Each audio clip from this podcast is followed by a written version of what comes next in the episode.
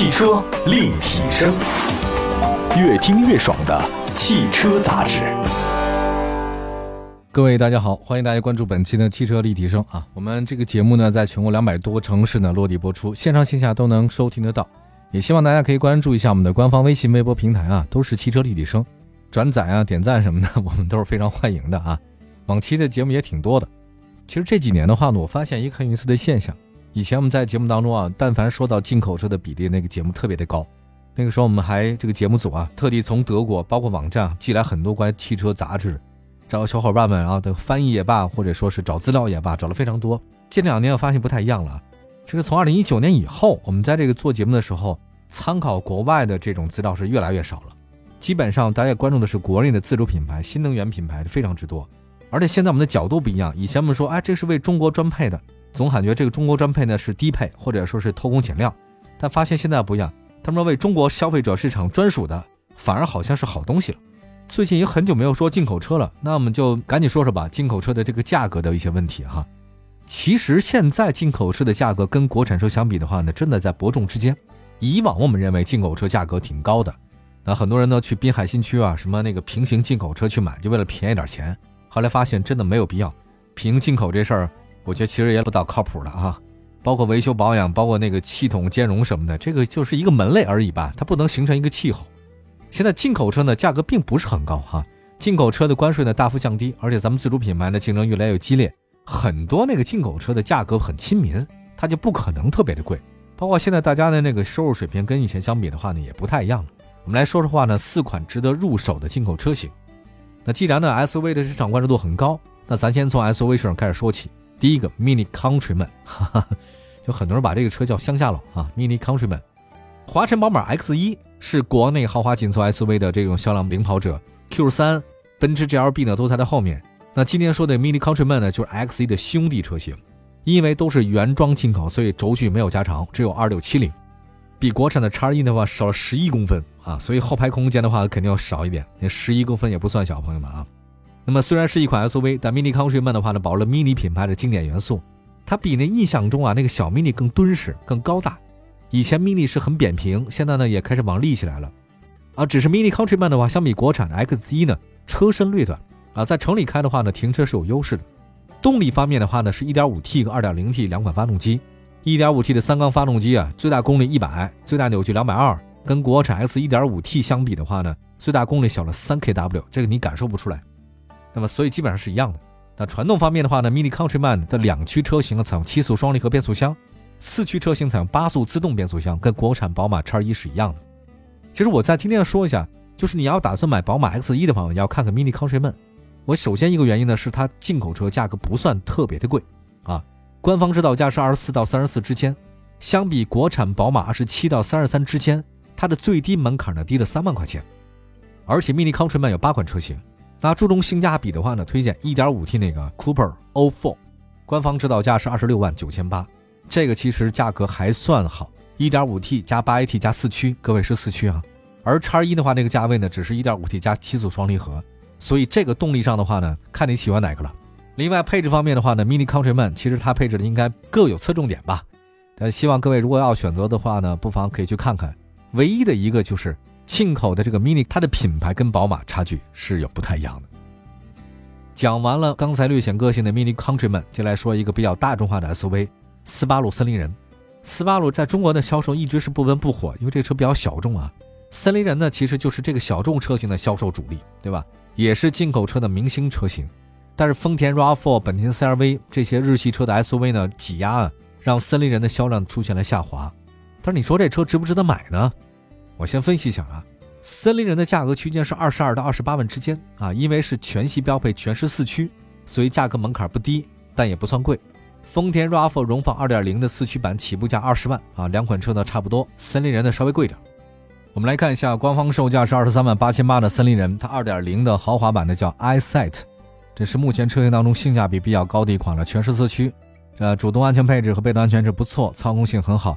被多质疑的其实就是森林人的这个发动机的动力，二点零的自吸，这个最大功率呢一百一十三，最大就一百九十六，算不上强劲啊，但城市代步的基本够用，没有后座出风口啊，在一定程度上影响到舒适性了。森林人啊，这个车的特点是很强的啊，但是它我觉得它优点和那个缺点都很明显。那如果你要是注重操控和驾驶感受，这个车很好。那如果看重舒适性的配置和低价格，这个车就不行。那你还不如买那个国产 CRV 和丰田 RAV4 呢。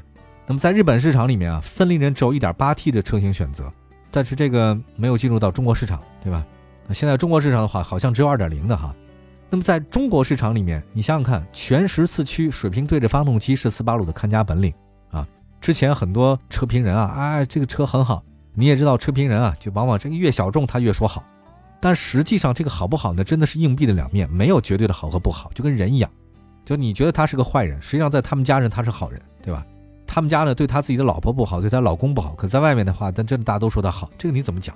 所以这个车就是这样，斯巴鲁呢有很多不太为人知的一面，比如说前段时间我记得我们在汽车立体声做过一期节目嘛，就是汽车召回，特地说到了斯巴鲁两款进口车型 XV 和森林人，一次性发布两条召回公告，质量缺陷的话呢是不太一样的，但是设计的车型是一样。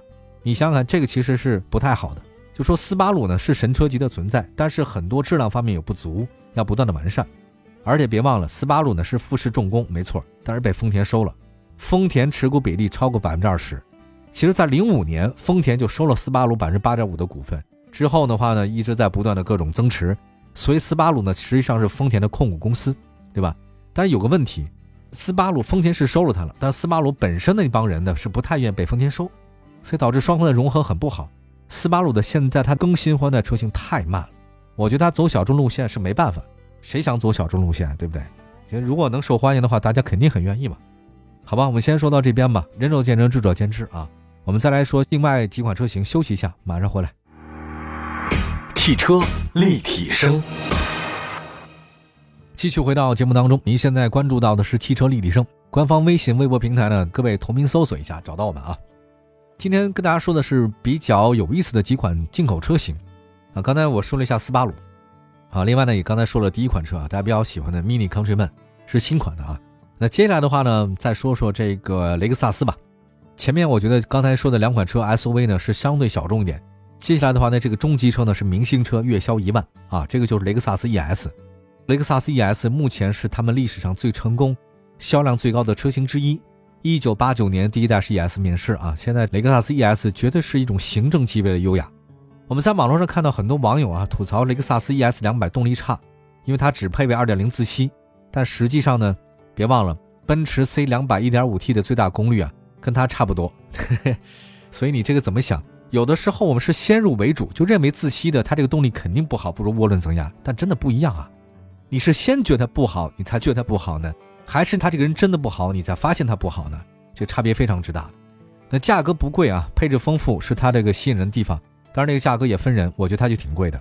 官方售价二十九万的 ES 两百，这个标配还是挺多的，非常多的东西啊，配置不少，在国产的 A、L、C 级上面都要额外选装。呃，另外呢，还有一个国产宝马三系啊，只有官方售价的四十万九千九那个三三零 LX Driver M 运动套装是标配，但实际上雷克萨斯很多地方它都有。哎呀，所以我觉得相对来讲，雷克萨斯也知道我不是像 BBA 那种品牌，但是呢，配置高一点吧。相对来讲，在二线豪华车品牌当中啊，它就有优势了。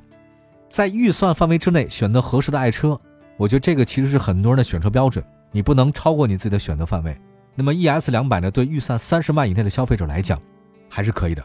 主动安全配置很丰富，舒适性配置不差，是原装进口车。如果你对它的动力没有太多要求的话呢，完全可以。雷克萨斯 E 两百算是合格，而且成本很有优势，它维修保养几年内都是可以免费修的。接下来呢，再说另外一个车型奥迪 S 四了啊。要跟刚才的雷克萨斯那个 ES 两百相比的话呢，奥迪的 S 四啊，就好像有点盖板了。这个车呢太低调了。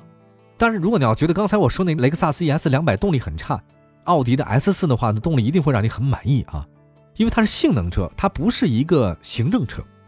如果跟它性能车是谁能跟它比啊？就是奥迪 S 系列，一定你要跟别的运动系列相比。那么在绝大多数眼里面，奥迪 S 它就是个野小子，动力很强，但缺点空间很不好。你要坐在后排的话，痛苦死你啊！你腿根本伸不开，溢价有点高，所以奥迪 S 四在国内销量真的很差。但即便是这样的话呢，有一些人喜欢玩车的人，他喜欢买 S 四，那这车值不值得买呢？当然值得买，它就是一个运动型驾驶的一个运动小伙，对吧？来看一下奥迪 S 四是进口车啊，它的这个定价呢不低呢，四十六万八千八。那当然，这个整个车型呢就一个配置，大家也不用纠结，就这一个可选的哈。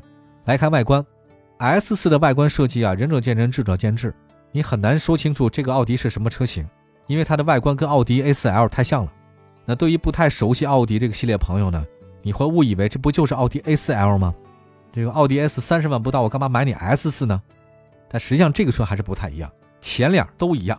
侧面来看也很普通，唯一不普通的是什么？你侧面看它那个红色卡钳和银色的反光镜，喜欢玩车的朋友都知道嘛。奥迪有个说法，银耳奥迪。但凡你看那奥迪那两边那个后视镜啊，它是那个银色的，叫两个银耳朵嘛。这个车呢就运动车系啊，它就很厉害。其实你这个车从哪能看出不一样的？车尾，你的看到车尾就知道这个车呢是动力的野兽，运动尾翼，两侧 LED 的这种尾灯，而且这个车呢是配备四出的排气孔。这个车是原厂设计的，不是额外加装。我看很多后面改装成四出，其实这个就完全没有必要啊，很累赘。你开着开着车排气管掉了，这也不是什么新鲜事儿。奥迪 S 四的动力系统最大优点是低扭效果很好，油门踏板非常灵敏，而且切换成运动模式之后，变速箱的降档的特别的激进，给人很有力量的感觉。好吧，今天说的是几款比较值得入手的进口车型。